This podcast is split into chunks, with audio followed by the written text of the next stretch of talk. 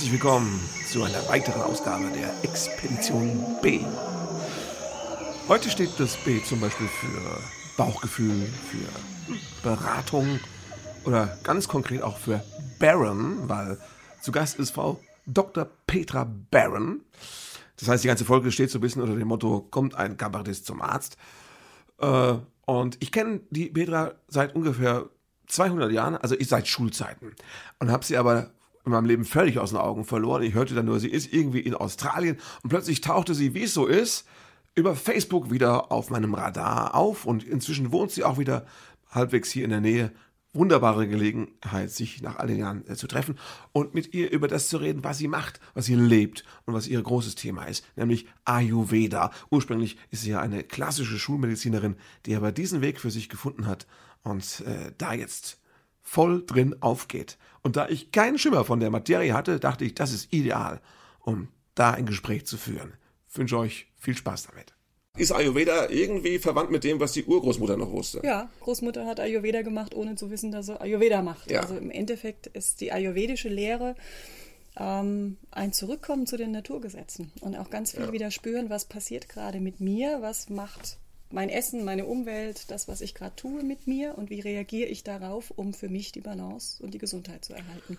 Und du bewegst dich jetzt in den Begrifflichkeiten dieser ayurvedischen Heilslehre, weil das so ein wunderbar ausformuliertes System ist oder weil es dir durch diese, nennen wir es mal, Andersartigkeit äh, andere Sachen noch erzählt? Verstehst du diese Frage? Nein, ja, doch, ich glaube, ich verstehe die Frage. ähm, es ist beides so ein bisschen. Also die ähm, ayurvedische Medizin, da haben wir es eben auch mal noch formuliert. Wir haben Lehrbücher, sehr alte Lehrbücher. Wir haben mhm. traditionelles Wissen, was über Jahrtausende in Indien auch gelebt wurde. Also mhm. es war zwar kurz unterdrückt, aber hat eben doch überlebt. Ja. Warum war es unterdrückt? Na, unter der britischen Herrschaft. Also da war das einfach. Also das waren schon richtige ähm, Naturwissenschaftler, brutale. Ja. genau. Verstehe, okay. Ja. Genau, also da war ja alles, was irgendwie. Hokus Pokus. Äh, richtig, ganz mhm. genau.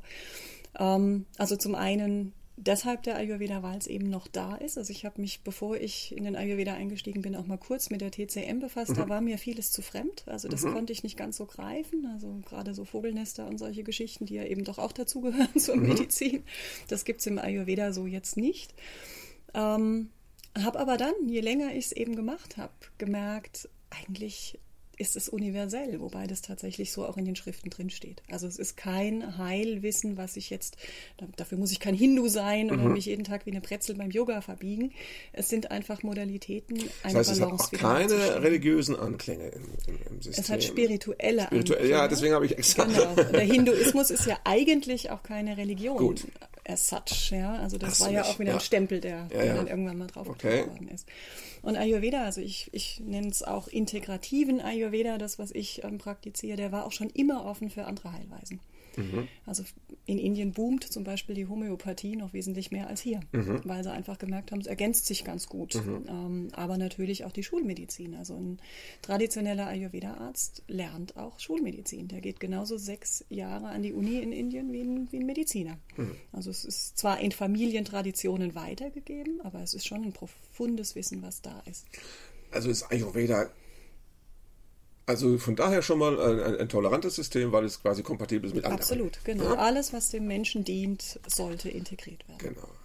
Ähm, was war denn dein Gibt es einen Schlüsselmoment, äh, wo du dachtest, jetzt hat es mich, dieses Ayurveda? Ja, den gibt es. Also tatsächlich, ähm, ich war ja ziemlich viel auch vorher schon im Ausland unterwegs und nach dem Abi fing das an. Du, du warst ja eine klassische, ja, also, bösartige aber, Schulmedizin. Aber dazu möchte ich sagen, also mich hat schon immer, ähm, schon als Kind haben mich diese Sachen interessiert, ja. die so eher in Richtung Esoterik gingen. Mhm. Also alles das, was man so nicht erklären konnte und irgendwie ja, gut, die Zusammenhänge waren da. So. Und genau, ja. ich habe dann gedacht, ah, also das interessiert mich, da möchte ich weitermachen, eben auch dieses Heilen, ja, was, was bedeutet das überhaupt?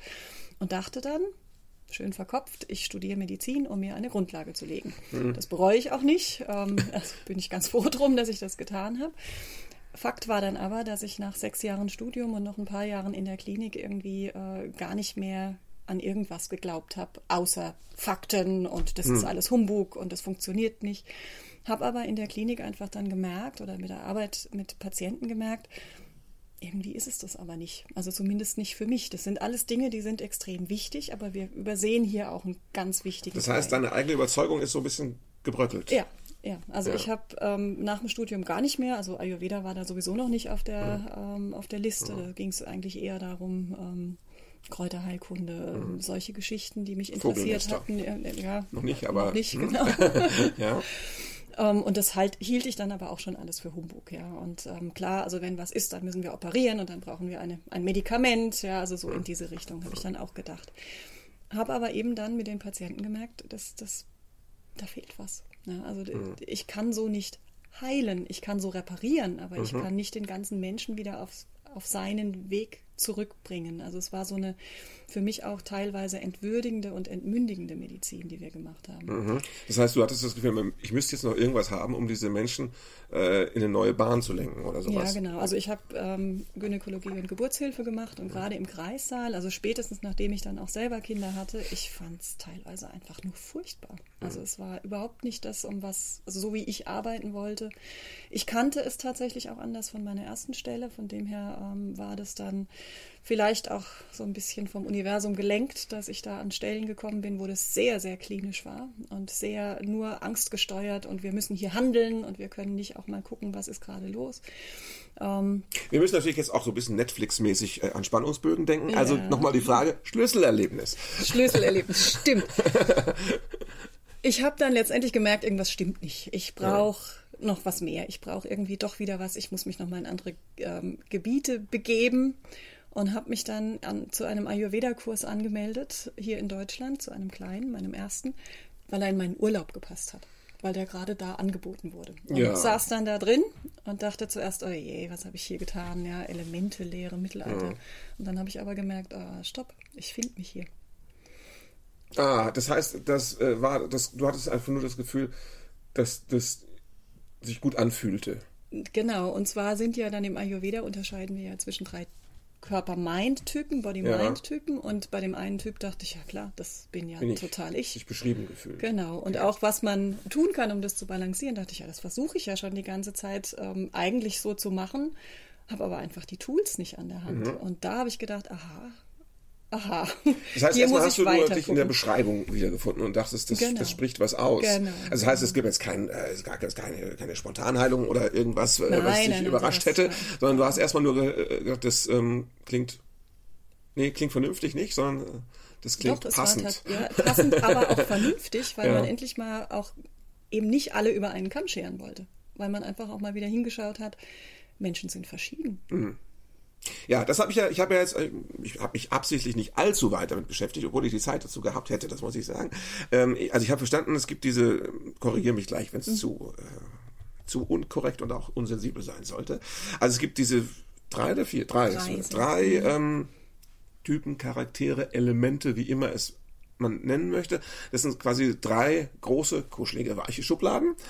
Äh, Könnte man so sagen. Ja, ich, ja. Schublade klingt schon, also du weißt, was ich meine. Ja, aber ist schon äh, so. Das ist eine gewisse Ordnung. Und äh, in die Ayurveda, also mit Hilfe derer Ayurveda eigentlich alles einteilt Richtig. Den Menschen die Seele, die Ernährung, alles? Nicht ganz so. Also es wird dann natürlich, wenn du in die Tiefe guckst, wesentlich komplexer. Ja. ja aber im Endeffekt geht es Ich meine jetzt auch gar nicht alles im Sinne ja, von wie gnadenlos, sondern im Sinne von wie äh, durchdringend genau. das eigentlich Also du hast diese fünf Elementarqualitäten, die beim Menschen dann wieder auf diese drei Körper-Mind-Typen okay. äh, verteilt werden. Und diese elementare Qualität hm. von zum Beispiel der Luft, dem Luftelement. Also es sind ja. eben keine chemischen Elemente, sondern die ja, Elemente Luft, ja, Erde, Wasser, Konzept Raum, Konzepte. Idee. Genau. Ähm, das kannst die, du mir gesagt, die Idee Luft, wo spiegelt sie sich quasi wieder? Genau, jetzt gucken wir uns die Eigenschaft von Luft an. Die ist ja. leicht, die ist beweglich, die ist subtil, die ist trocken, die ist kühl. Ja, mhm. Das sind so die Eigenschaften. Und wenn ich diese Eigenschaften jetzt irgendwo finde, dann haben, oder wenn, wenn irgendwas diese Eigenschaften hat, dann wirkt es natürlich auch auf mich, auf die Umgebung entsprechend. Ja. Also als Beispiel ähm, Luftbewegung, wenn ich jetzt einen ganzen Tag unterwegs bin, also mich viel bewege, auch geistig, vielleicht noch viel Input habe, viel am, am Fernseh oder am, am PC arbeite und dann abends auch noch ein Toastbrot oder ein Knäckebrot esse, noch besser, trocken, rau, also leicht. auch Luft essen, das diese auch Eigenschaften Luft, genau. hat. Dann wird sich das in mir natürlich auch immer weiter anreichern. Weil es ist Luftelement, zu viel von der einen Richtung. Genau. Und wenn ja. ich jetzt davon wenig habe ja. im Körper, dann ist das vielleicht sogar ganz gut für mich. Okay, Einschub. Wenn ich davon aber viel habe. Luft, Ernährung. Ja. Was jetzt gesagt, Knäckebrot, ja. leicht und was, ja. was äh, ja. Rohkost, ja. Ja, ein Luftcharakter kann ich mir auch vorstellen. Mhm. Ähm, gibt es auch dann Luftheilmittel? Ja. Was wäre das zum Beispiel? Und da ist dann eben schön ja. im Ayurveda der ganzheitliche Ansatz. Also wenn ich jetzt einen Kaffermenschen habe, der wäre Erde und Wasser, da brauche ich glaube ich nicht viel sagen, das ist von per se schon schwer, hm. träge. Der braucht ähm, Luft. Der bräuchte dann Luft. Den schicke ich jetzt zum Beispiel eher zum, zum Sport und raus in die Bewegung und mehr machen als jetzt ja. jemand, der die Luft eben schon in sich hat, der sowieso schon die ganze Zeit am Rumhibbeln ist oder einfach die ganze Zeit aktiv sein will und muss. Das heißt, die ayurvedische Heilslehre macht es sich ein bisschen kompliziert, indem sie nicht sagt, wir haben eine Krankheit, da genau. gibt es fünf Mittel, wie man das behandeln kann, das funktioniert eigentlich immer, sondern die sagt, wir haben eine Krankheit, jetzt müssen wir mal gucken, wer die hat. Und wenn äh, und ich weiß, wer die hat, ergibt sich dann daraus, was der braucht. Das Richtig. kann wieder ganz verschieden sein.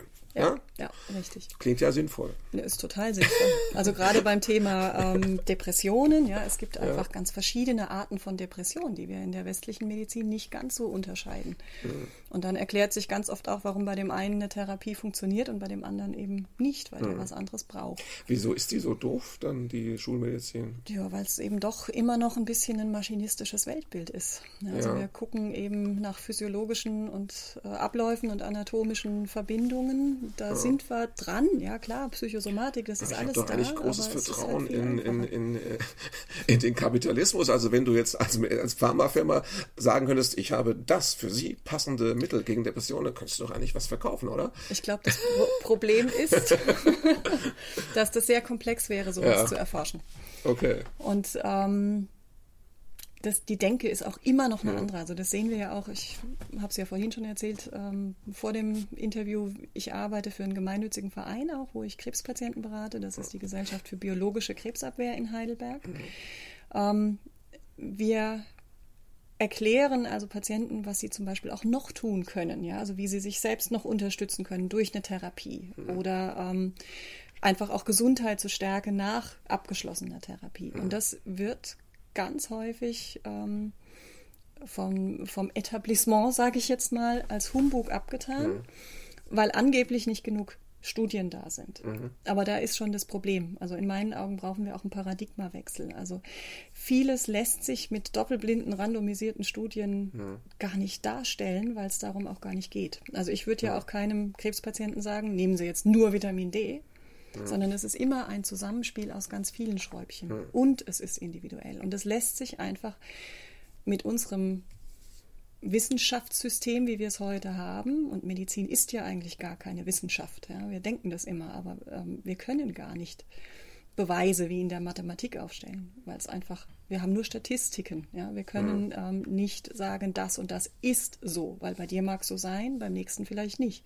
Mhm. Statistiken sagen dann eben auch nur, Gut, bei 60 Prozent der Leute ist es so, damit haben wir eine Mehrzahl, also wirkt das. Ja, so ungefähr. Das heißt, äh, im Grunde ist, ist die ungenau. Methode ist wissenschaftlich, aber am Schluss arbeitet man dann doch nur mit Wahrscheinlichkeiten. Richtig, ja. genau, ja. genau.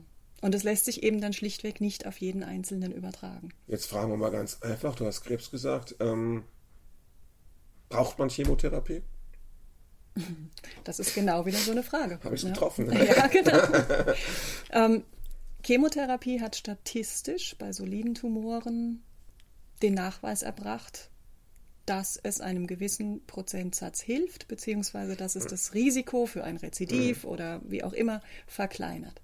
Aber ja. wir sind hier eben bei Statistik. Mhm. Das heißt, das passiert nicht für jeden. Ja. Und es gibt durchaus Menschen, denen schaden wir eher mit der Chemotherapie. Ja. Da ist ja die Medizin auch dran. Also Thema Brustkrebs zum Beispiel, da haben wir jetzt die ähm, genaueren genetischen Testungen, um eben zu gucken, also Oncotype zum Beispiel. Die Betroffenen werden das Wort schon gehört haben. Da kann ich bei gewissen Fällen eben nochmal genauer hinschauen. Profitiert der wahrscheinlich oder die mhm. von der Chemotherapie oder eher nicht, mhm. um eben unnötige Fälle zu vermeiden. Und das sind mehr, als man denkt.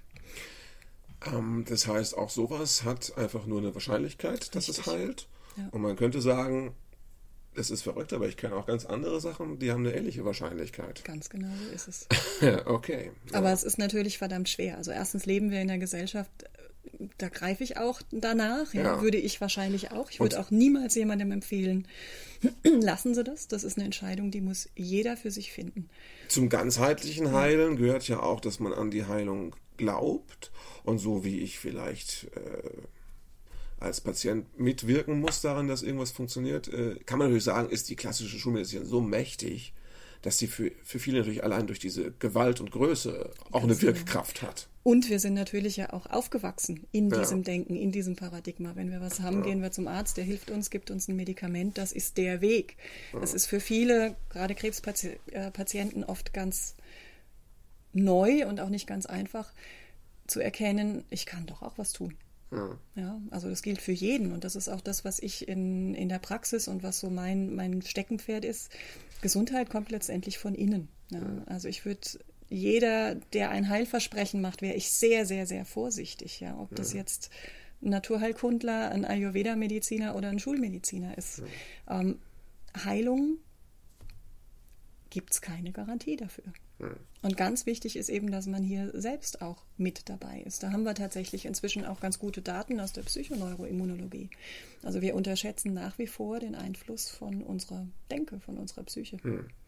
Das, das, grenzt dann schon an Selbstheilungskräfte, wenn man einfach auch, ähm, ja, wie soll ich sagen, wenn man mit dabei ist bei, bei, bei, beim, bei der Behandlung. Am Steuerrad steht. Ja. ja.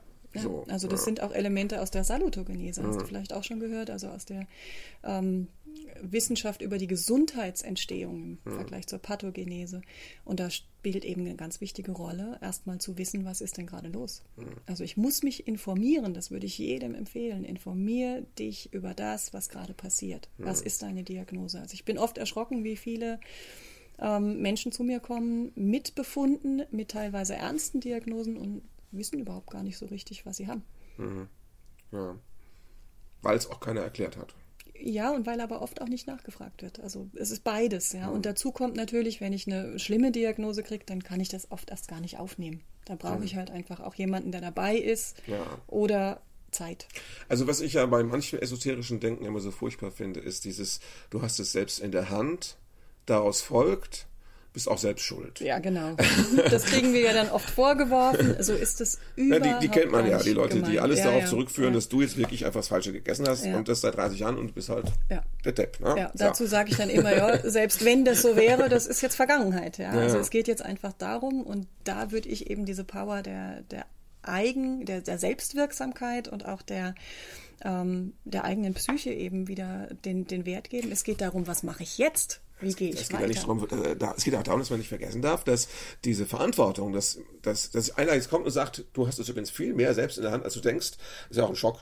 Ja, klar. Wenn man das nicht gelernt Natürlich. hat, wenn man das nicht gewöhnt das ist, ist das auch, eine jeder. Verantwortung, wo man sagt, äh, ich wollte zum Arzt gehen.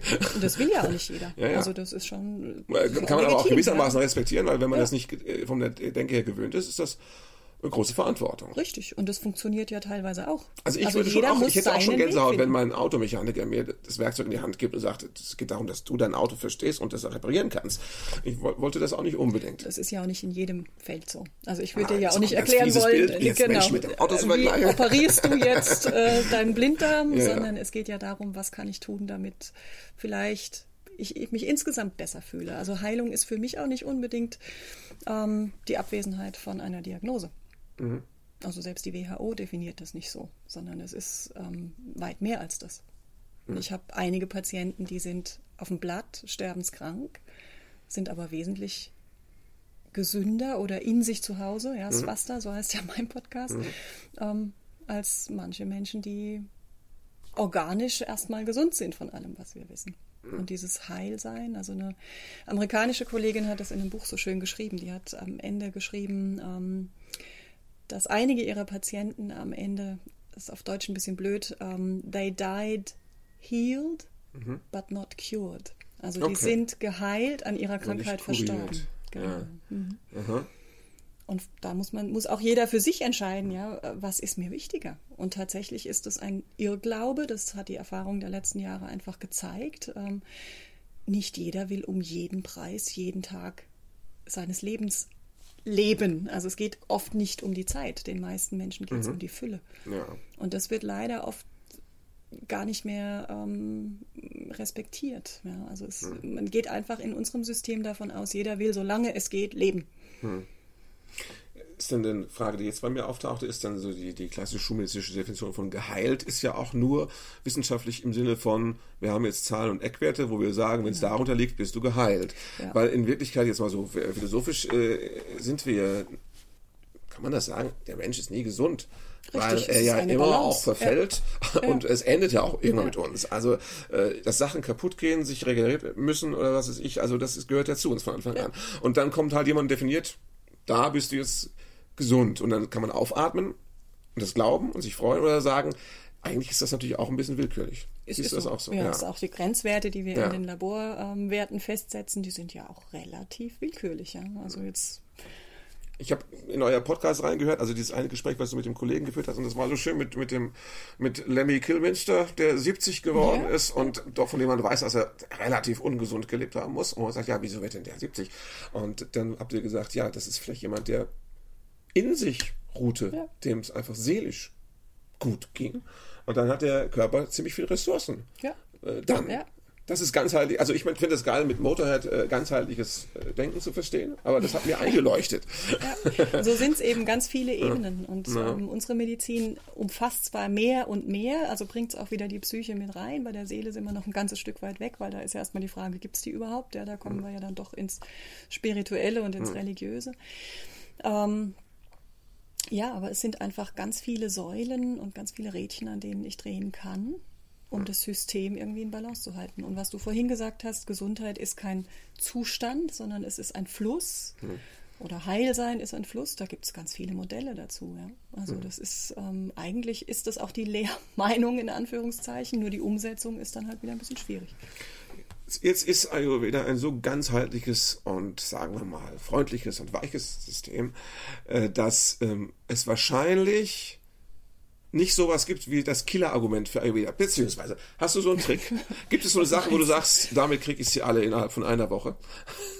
Ist auch gar nicht mein Ziel, ne? Nein, aber es gibt ja manchmal so Sachen, wo man sagt, ich habe so ein, ich habe so ein Leckerli, wo wirklich alle immer staunen, wie gut das funktioniert. Gibt's sowas? Muss ich jetzt mal überlegen. Also ähm, meistens kommen die Leute ja zu mir, weil sie von Ayurveda schon gehört hatten. Ja. Ja, also von dem her muss ich das nicht tun. Da habe ich das Glück, dass ich mhm. da niemanden locken muss ja. und irgendwie von Ayurveda überzeugen muss oder oder Gut, da könnte man ja auch sagen als Geschäftsfrau, ähm, wir fangen mit was Positivem an, was die Leute gleich reinholt das Schöne am Ayurveda ist, das, was ich vorhin schon gesagt habe, man kann sich schnell finden und mhm. es gibt einem unglaublich viele ganz einfache Tools an die Hand, wie ich Balance behalten oder wiederherstellen kann. Mhm. Wohlbefinden wiederherstellen kann. Genau, und da ist für jeden Charakter eben unterschiedlich, genau. was er braucht, um in die Balance genau. zu kommen. Genau.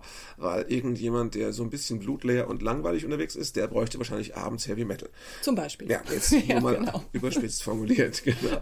Um ausgeglichen zu sein. Es geht nicht nur um Kräutertee. Nee, überhaupt nicht. Ja. Über Ernährung kann ich ganz viel steuern, gerade im Ayurveda, weil wir da einfach eine große, ähm, ja, viel Wissen da haben. Aber gibt es denn im ayurvedischen Kulturkreis, äh, gibt es da den Exzess?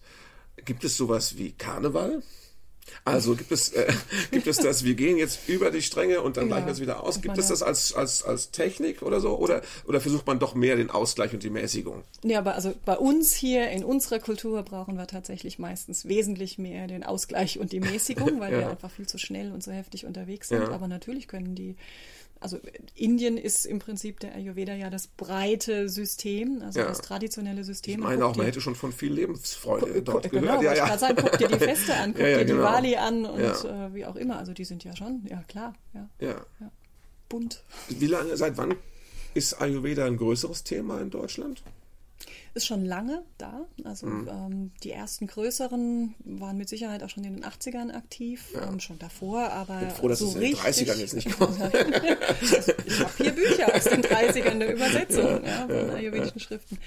Ähm, Aber so richtig, würde ich sagen, hat es hier in den letzten zehn Jahren einen Aufschwung erlebt. Mhm. Also die TCM war zuerst, die wurde einfach ähm, früher hier reingebracht, die wird ja auch von den Kassen erstattet teilweise. Mhm. Du Ayurveda, nee, Kein Ayurveda sind wir dafür. noch nicht, nein, doch ähm, die Leute, die's, die merken, dass es ihnen gut tut. Ja. ja. Ähm, da sind die Kassen ja sowieso immer noch doof, das ist ja ja, also da so. bin ich manchmal auch wirklich, ja. Aber das ist ein anderes Thema. Dann wird es ja. noch ernster, als es eh schon ja, habt ihr eine, habt ihr eine, eine Ayurveda-Lobby, die sagt, euch Kassen kriegen wir, wir machen jetzt Studien? Also es gibt Verbände, die da dran sind, ja. und gerade auch die Inder ähm, mhm sind da wirklich dran. Da gibt es auch sehr, sehr viele Studien inzwischen. Das ist halt immer die Frage, was wird damit gemacht? Ja? ja. Ähm, wird es hier anerkannt? Und da sind wir eben auch wieder bei dem Problem. Also bei der TCM haben sie halt die Akupunktur vor allen Dingen rausgenommen. Ja. Und die lässt sich natürlich jetzt wieder viel einfacher als ein Modul auch in Studien überprüfen. Das, so ist der Ayurveda nicht angelegt. Wir haben ist, zwar auch manuelle Therapien, ja. die sind aber immer nur ein Teil des Ganzen. Akupunktur ist natürlich einfach ist, äh, das ist was. Das ist ja. eine crazy Sache. Das ist ja. das mit den Nadeln, das ja. kennt man nicht, das ist äh, massiv. Und das kann man gut verkaufen. Das ist einfach eine tolle Sache. Ich vermute jetzt, dass die ayurvedischen Heilpraktiken weniger spektakulär sind. Also wenn man in ein ayurvedisches Krankenhaus sich begibt, dann passiert da schon auch viel. Also auch richtig, ein, äh, richtig tiefgreifend und das ist dann kein Wellness. Also okay. alles andere als Wellness. Mhm. So eine mhm. Panchakarma-Kur, so eine Ausleitungskur oder auch gewisse mhm. Therapien, die sind schon auch heftig. Also okay. manuell wird man im Ayurveda viel mit Öl hm. arbeiten, also mit Ölbehandlungen, mit Massagen. Wir haben hier auch die hm. Triggerpunkte, also ähnlich den Akupunkturpunkten gibt es im mhm. Ayurveda die Marma-Punkte. Die kommen tatsächlich aus einer äh, Kampfkunst heraus. Ja, da hm. waren die zuerst erforscht, wo muss ich hinschlagen, damit ich wirklich Schaden anrichte, so ungefähr. Mhm. Ähm, also die gibt es sehr wohl auch. Aber es ist wirklich dieses Zusammenwirken aus vielen Modalitäten. Also gerade Kräuterheilkunde kann ich tatsächlich im Ayurveda doch viel bewegen. Also wir haben hier Präparationen mit mehreren ähm, zig Kräutern aufwendig gekocht in, in gewissen Zusammensetzungen. Also das gibt es schon alles auch. Auch die Öle. Gibt es denn was, wo man sagen könnte, da war Urgroßmutter Ayurveda und wusste es nicht? Ja, zum Beispiel eben die Ernährung oder ähm, die Nieren gegen warm halten, wenn es draußen kühler wird. Ja, also diese ganzen Geschichten. Ja, das ist, ja klar. Das wäre so ein klassischer Ausgleichsgeschichte. Draußen ja, kalt, genau, drin warm. Genau. Ja. Ja. Ja.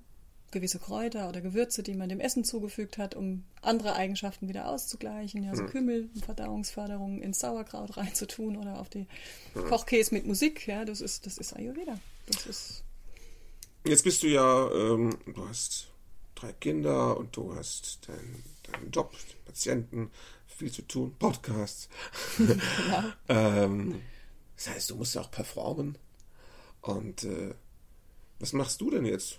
Also hast, schmeißt du dir ab und zu mal eine Ibuprofen rein, wenn es sein muss, oder hast du dann deinen Kräutertee? Ich habe tatsächlich überhaupt nichts mehr im Haus, was teilweise schon peinlich ist, wenn mhm. ich dann Besuch habe und die Leute wissen, ja, ich bin Ärztin und ah, hast du mal eine Schmerztablette? Oh, puh, muss ich jetzt mal nachschauen. Ich ja, du willst mir jetzt aber nicht sagen, dass du keine Schmerzen hättest ab und zu. Weil du so ausgeglichen und gesund lebst. Nein. Selten, mhm. weil, und das ist eben das Schöne, wir fangen das ist jetzt nicht nur Ayurveda, das ist tatsächlich ja. einfach ein, ein, gewisses Gefühl und eine gewisse Selbstwirksamkeit entwickeln, die sich durch den Ayurveda eben, die, da, die der Ayurveda gut unterstützt, das zu entwickeln. Aber ich fange eben nicht erst an, was zu tun, wenn ich Schmerzen habe. Mhm. Sondern ich gucke vorher, ah, heute war irgendwie das oder hier zwickt's oder ähm, also ich gleiche das viel früher aus. Ich habe tatsächlich seit Jahren kein Schmerzmittel benutzt. Mhm. Jahrzehnten ich erinnere mich gar nicht, wann ich was benutzt habe. Hm. Ich habe durchaus mal Rückenschmerzen, kein Wunder, ja, habe hier Baustelle und hm. bin hier auch körperlich ziemlich dran, aber ähm, das würde ich, würde ich aber auch jedem empfehlen, bevor man ein Schmerzmittel nimmt, was ja nur letztendlich die Anzeige überklebt. Ja, mhm. ähm, Schmerz ist ja nur ein Signal, hier stimmt was nicht, versuche ich das ursächlich anzugehen. Also mit gewissen tatsächlich Yoga-Übungen, aber auch Wärme hilft mir mhm. ganz oft. Ja, und da da hilft Wissen, ja, da hilft ja. einfach. Ja, bei uns Künstlern ist es ja immer relativ brutal. Wir haben ja immer die Situation, dass äh, wenn du krank bist und du nicht auf die Bühne kannst, hast du normalerweise Verdienstausfall. Ja. Und dann kommst du regelmäßig in die Situation, wo du denkst, oh, das ist jetzt heute Abend, das wäre so viel Geld, abgesehen davon, dass man ganz viele Leute nach Hause schicken muss. Wie kriege ich das hin? Ja. Und äh, es gibt, also ich habe das noch, ich habe das selbst noch nie gemacht. Ich habe das jetzt immer, also wenn ich nicht irgendwie mit irgendwas Leichten zum Fieber senken, weil mit Fieber auf die Bühne ist, bist du einfach im Kopf so seltsam, das äh, kriege ich ja. an. Ne? So, aber wenn man das, und dann muss ich ja meistens noch irgendwie alleine mit dem Auto zurückfahren. Also das, ne, wenn es damit nicht, dann kann ich halt nicht auftreten. Aber ich weiß von Kollegen, die sagen, ich hatte so einen ganz wichtigen Auftritt und dann habe ich mich vom Arzt mit Cortison fit spritzen lassen und das wirkt. Du bist einen Tag völlig da. Ja. Danach bist du irgendwie drei Wochen im Eimer und sowas. Das ist alles das ist sehr genau riskant. Der Punkt. Ja. Das ist nämlich genau das, ähm, da ist unsere Schulmedizin halt super. Manchmal braucht man das, ja. Und gerade Notfallmedizin, Akutmedizin würde ich nirgends anders hingehen als zur Schulmedizin, zu mhm. unserer wissenschaftlichen Medizin. Aber du hast es gerade schon selber gesagt, danach liegst du oft drei Wochen flach, weil dein Körper schickt dir ja ein Signal. Mhm. Ja, der sagt ja, mach Pause hier, ich kann ja. gerade nicht. Ähm. und wenn wir das dann unterdrücken, einfach durch Medikamente. Manchmal muss das sein, ja, will ich überhaupt gar nicht rausnehmen. Also manchmal ist es lebensrettend, hier erstmal was zu unterdrücken und Zeit zu gewinnen. Aber ist Aber der Hirnchirurg, der jetzt ja, um ja. Leben und Tod ja. operieren muss, der kann nicht sagen, ich glaube, Nein. ich fühle mich nicht. Genau. Oder wenn ich extrem hohes Fieber habe, ja. natürlich muss ich dann irgendwann auch mal eingreifen, gar keine Frage. Aber es macht eigentlich nur dann Sinn oder es wird erst dann ein Schuh draus, wenn ich gleichzeitig versuche, die Ursache mir anzugucken. Sprich, bei einer Erkältung ähm, die Ursache vielleicht banal, ja, ich habe mich irgendwo angesteckt, aber mittelfristig lohnt es sich auch da mal hinzugucken, was macht denn eigentlich mein Immunsystem? Das wollte Wie ich dich schon fragen. Hast du denn jetzt so, Mikronährstoffen da? Hast du jetzt so ein super Immunsystem? Das weiß ich nicht.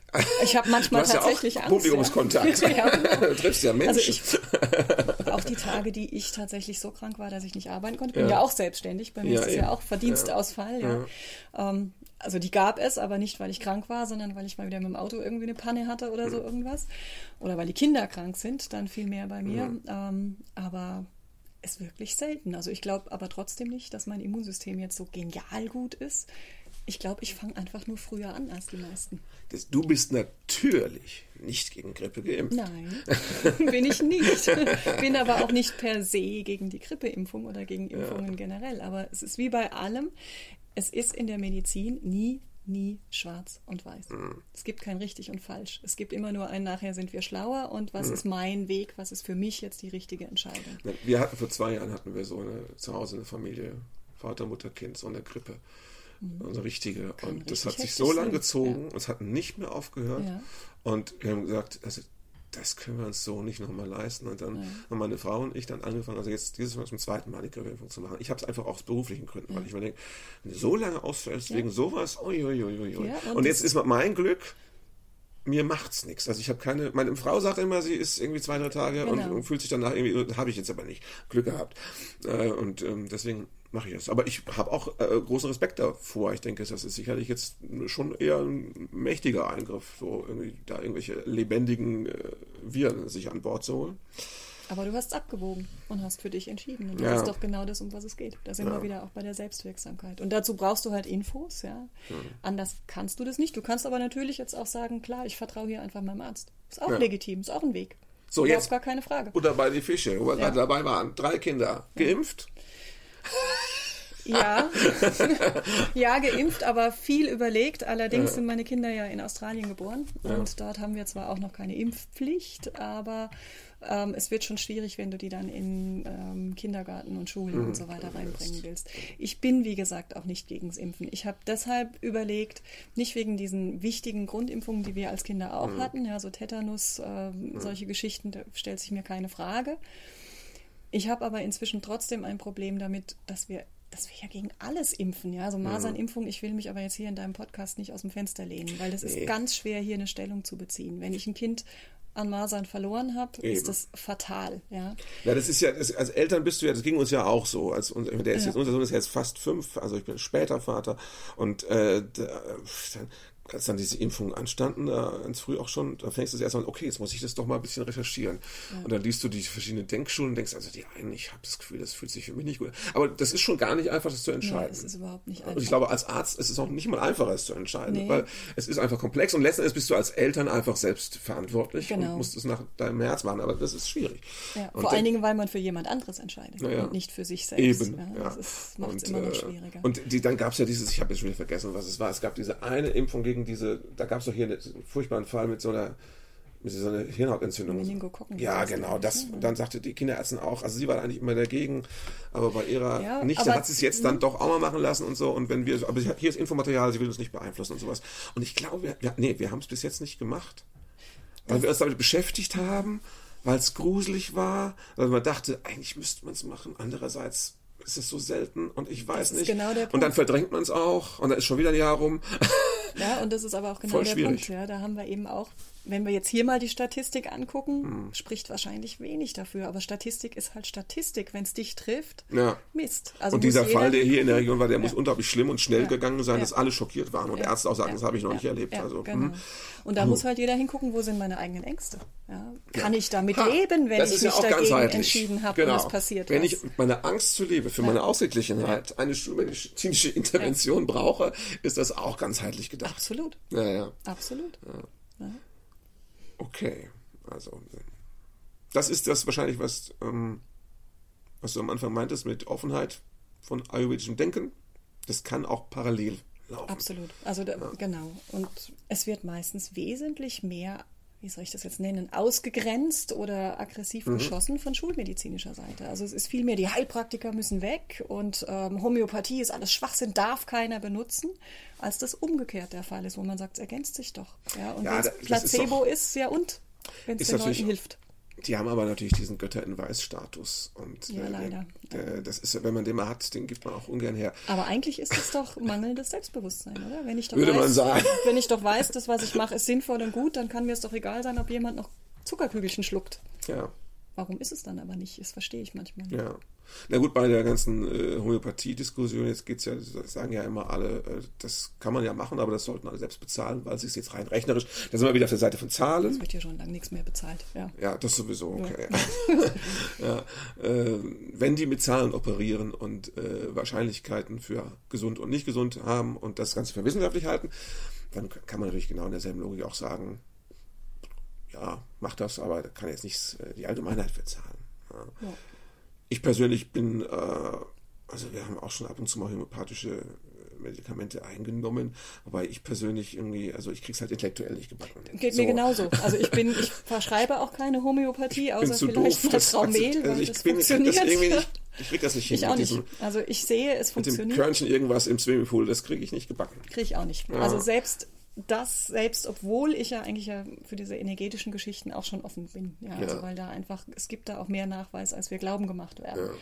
Ja. Ähm, ich kann schon mir selber sagen, okay, da ist wahrscheinlich einfach der Impuls, der energetische, keine Ahnung, aber ich kriege es auch nicht gebacken. Es interessiert mich ehrlich gesagt auch nicht sonderlich. Also Homöopathie ja, ist für mich auch wieder zu komplex, zu fremd. Aber dass es funktioniert. Wir haben unsere, wir haben ja unsere Prägung. Und äh, ja. du sagst, du kannst nur Schulmedizin und äh, ja, du willst du die Katze mal reinlassen? Ja, das ist kein Problem. Ich glaube, dass ich das nicht mal rausschneide, weil das ist ein toller Einschub. Hier wird jetzt eine Katze reingelassen.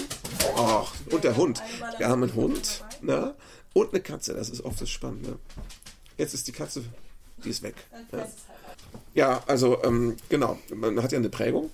Äh, und wenn man jetzt irgendwie, sagen wir mal, ich das jetzt mal böse zusammengefasst, wenn man als sehr rationaler Mediziner beginnt, so wie du vielleicht, mit der Schulmedizin und sich dann weiterentwickelt, dann war das Rationale aber zuerst. Und wahrscheinlich. Äh, Tatsächlich nicht.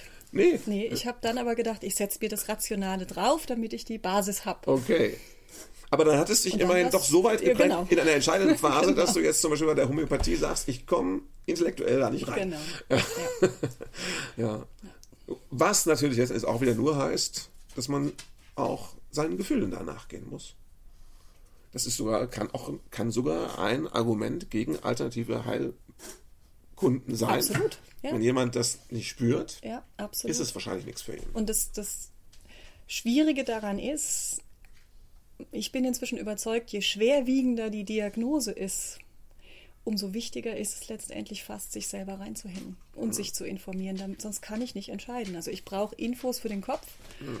muss aber bei so schwerwiegenden Entscheidungen, wie mache ich jetzt eine Chemotherapie oder nicht, da muss ich mein Bauchgefühl, muss ich mein Herz mit an Bord nehmen. Weil nur man selbst lebt mit dieser Entscheidung. Also ich habe zu oft mit Patienten gesprochen, die sich eben einfach ähm, dem Arzt hingegeben haben ja, und mhm. gesagt haben, okay, das ist die Leitlinie, das mache ich jetzt alles.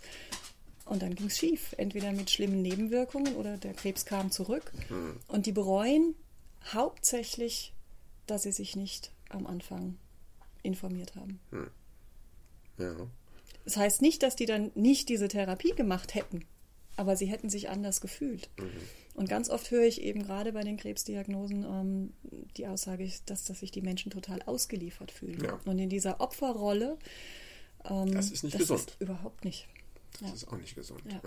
Ja. Okay, lass uns den Ayurveda-Bogen ein bisschen schließen. Ähm, ich habe ja verstanden, um was es da so geht, wie sich das auch anfühlt.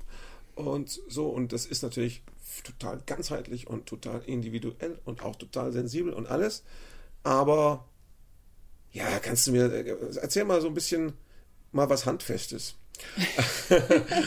also ähm, zum Beispiel kannst ich, so Geschichten wie ich hatte eine Patientin, die war so und so, da habe ich gedacht, die bräuchte das und das, klingt komisch, aber das war es genau. Sowas würde ich gerne mal hören. Also eben Eher für mich, ja oder andersrum, egal. Genau, also ich habe ganz oft das ähm, erzähle ich aber auch immer wieder und das ist auch so die typische Sache. Ich glaube, da kann jeder Ayurveda-Therapeut was sagen, mhm. dass zu uns oder zu mir Menschen kommen, ähm, die denken, sie machen alles richtig. Ja, und das sind vorwiegend sind es Vata-Menschen, also Luft- und Raumelement. Die sind also schnell mit der Auffassungsgabe, folgen schnell neuen Ideen. Entsprechend sind sie auch offen für Ernährungsempfehlungen und so weiter. Und die kommen und haben eine Latte an Problemen und Diagnosen, die, wenn wir es ayurvedisch betrachten, alle in das Feld Vata-Störung passen, also zu viel Luft und Raum. Mhm. Ja, aber ich ernähre mich doch total gesund und dann fragt man nach und dann ist es drei grüne Smoothies am Tag und die Rohkost zu Mittag und ähm, viel Sport. Mhm. Ja, was ist das alles? Leicht, beweglich, schnell. Ja, Unausgewogen. Funktioniert nicht. Ja, damit mache ich das alles noch schlimmer. Mhm. Und wenn man denen dann sagt, ja, hm, also der Ayurveda würde jetzt sagen. Snickers. Da kann ich eine Geschichte von mir selbst erzählen, bevor ich den Ayurveda kannte, ja, okay. genau. ähm, lieber warm essen mhm. und gerne auch mal ein bisschen Butter oder Sahne und mhm. gute Fette, ganz mhm. wichtig, und keine Rohkost und Sport.